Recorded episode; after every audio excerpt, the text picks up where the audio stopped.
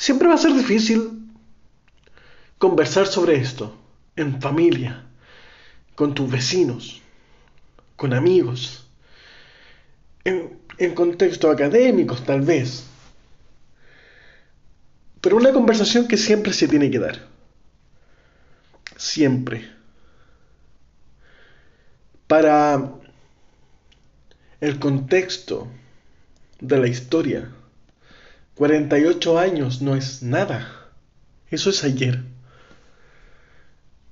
Y si bien desde el 91 en adelante,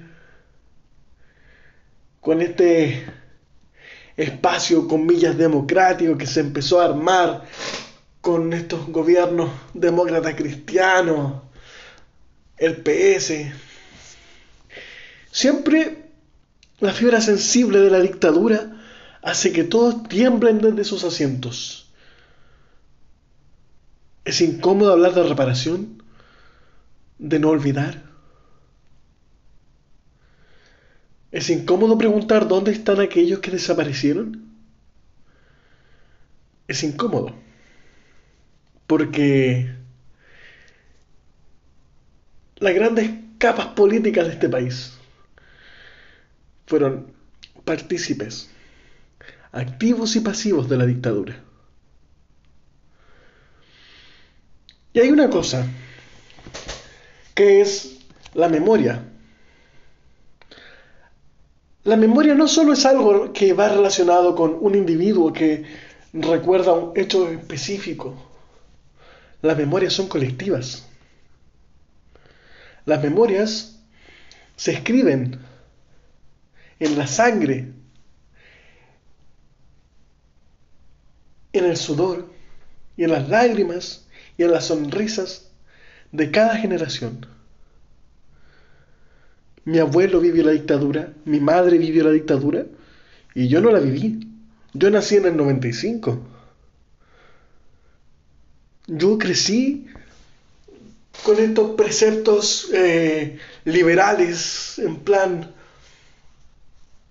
sabiendo leer y escribir, consumiendo.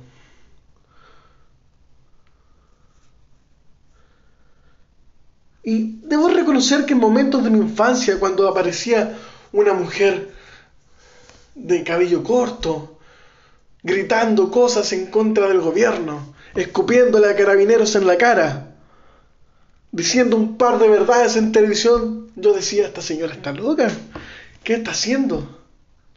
Pero ella, ella es un producto de la memoria colectiva popular. Gladys Marín nos decía día a día que no debíamos olvidar a la gente que murió en la dictadura a la gente que mataron en la dictadura, a la gente que desaparecieron en la dictadura, a la gente que tenía que caminar con miedo en las calles, escogiendo qué palabra decir, porque si reconocías por A, B o C motivo que te gustaba Víctor Jara para escuchar música, incluso si eras una persona política, el vecino te podía sapear y decir el vecino es comunista. Y podían electrocutarte los testículos, podrían violar a tu mujer, a tu señora, a tu compañera, podrían matar a tus hijos.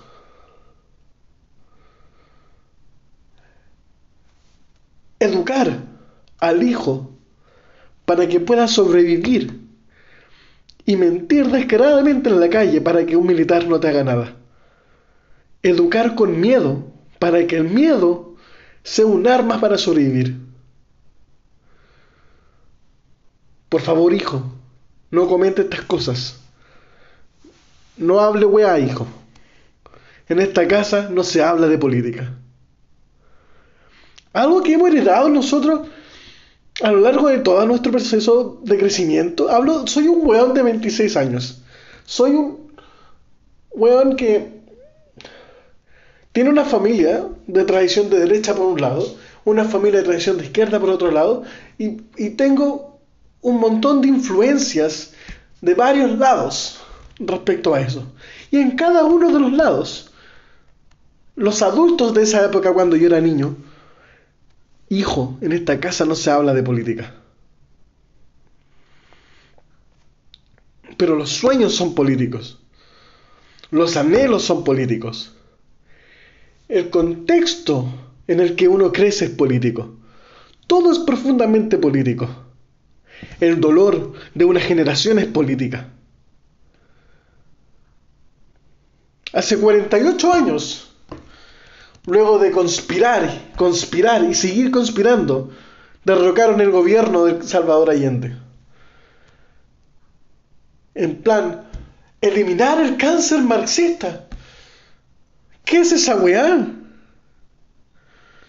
Eliminar el cáncer marxista. Es como este relato muy eh, memeable sobre militares quemando libros y quemando libros sobre cubismo pensando que eran libros que hablaban de Cuba. Fidel Castro, en una entrevista en televisión, le dijo a Salvador Allende que debían tomar las armas porque la intervención reaccionaria iba a suceder en cualquier momento. El anhelo de la gente estaba en que el poder se mantuviera en las capas populares. Personas sin armas, pero llenas de convicciones, llenas de sueños, llenas de anhelos.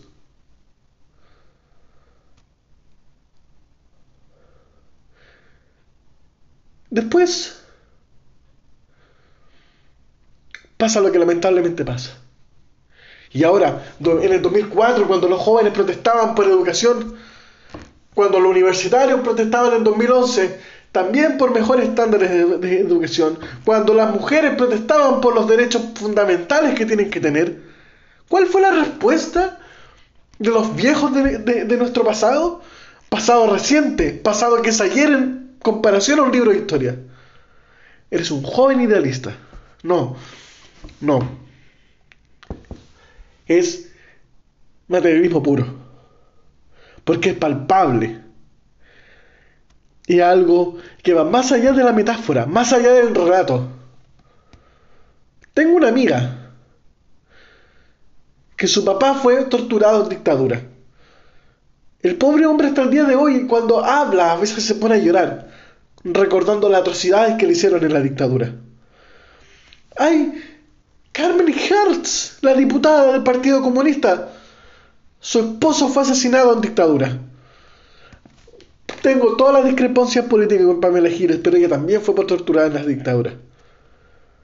Es palpable, es un relato que tiene fundamentos materiales, pero no. Que los jóvenes de hoy tengan rabia, que sientan ese dolor, que hayan heredado ese dolor, son estúpidos idealistas que no saben lo que quieren. La juventud hoy en día tiene más clara la película. Incluso la juventud más joven que yo tiene más clara la película. No existe el miedo, solo rabia y un deseo y un anhelo que se ha nutrido desde la propia existencia de este país. Cuando Higgins abdicó y, y, la gente decía que él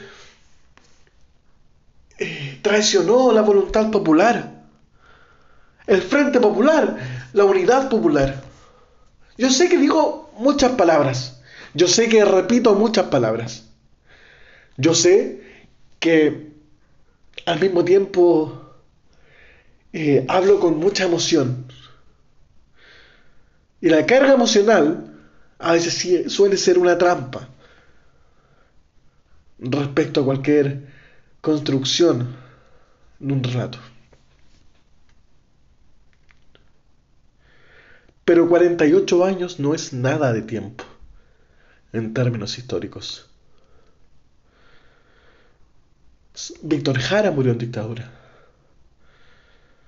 Su esposa hasta el día de hoy lucha por la memoria de su esposo. Eso también es material. Esa memoria tiene fundamentos materiales. Y uno queriendo recordar, vienen estos estúpidos de mierda, en plan, oye, pero, ¿y los 100 millones de muertos por el comunismo? Como si el comunismo fuera un weón que se sentó en la silla y mató gente, weón. No, pero... pero no, los 100 millones, los 80 millones por acá y no sé qué cosa. ¿Ah? Cada año mueren con 15 millones de gente de suicidio por la explotación laboral. 15 millones. Y eso en un contexto donde el capitalismo es el, el sistema hegemónico. Pero tanto los marxistas, los anarquistas y cualquier ser humano con tres neuronas saben que decir, ah, pero los capitalistas mueren millones de... es súper ahueonado. Muchas veces se responde, weón, a estos como comentarios de el comunismo mató millones eh, con eh, números. Y al final es como dos peleas de inválidos cuando se, se trata de calcular números sobre algo metafórico, sobre algo que no es palpable realmente. O sea, tiene cosas palpables, obviamente. Pero no, tiene celular, no puede ser comunista. tan comunista que eres y vives de las grandes glorias del capitalismo. Por favor, la Unión Soviética mandaba hombres al espacio desde antes. El primer celular de la Unión Soviética, pero, pero no, de pronto esta, esta discusión se convierte en un circo muy malo. Uno dice memoria popular, recordar a nuestros muertos. La dictadura es una cicatriz, una herida, no, ni siquiera una cicatriz, es una herida abierta que tenemos hasta el día de hoy. Es un dolor gigante que tenemos. Como decía Allende en el discurso en México, no, no importa que sea o no marxista, es un hombre que merece trabajo. Y acá no importa si eres o no marxista. Hubieron familiares, hubieron muertos a causa de un movimiento armado insurreccional de parte de las clases más altas de este país, financiado por el imperialismo americano, financiado por los grandes grupos económicos del país. Agustín Edwards. ¿ah? Pero no, no vivas con resentimiento, por favor. Supéralo, eso está en el pasado. Y al cinco segundos después, bueno, ese mismo saco estúpido de mierda, los 100 millones de muertos por la Unión Soviética maoísta. Weón.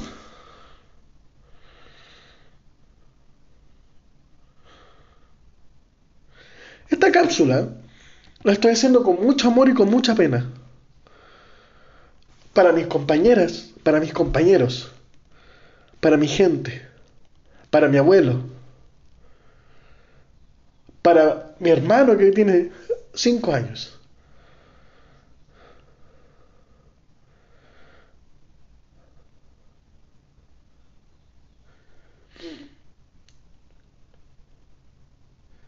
El dolor de la dictadura está ahí, presente día a día. En cada mirada está el dolor de la dictadura. Porque... Algo muy tonto, por ejemplo. Cuando yo asumí, casi como salir del closet, de una forma demasiado ridícula, pero cuando yo le dije a mi mamá que yo era comunista, me dijo, si te matan, voy a saber por qué es ahora como talla. Pero está esa concepción, está esa idea palpable.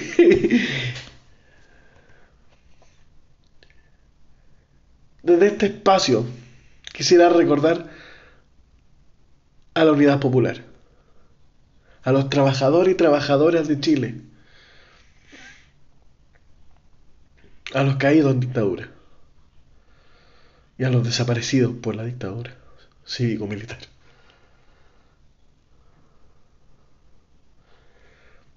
Y sí, hay mucho odio en mi corazón y mucho odio en el corazón de la juventud. Hay mucho resentimiento, sí, conche tu madre, sí. Pero ese resentimiento no nace de la nada. No nace de una idea estúpida de la envidia. Nace del dolor y la empatía por la persona que está al lado.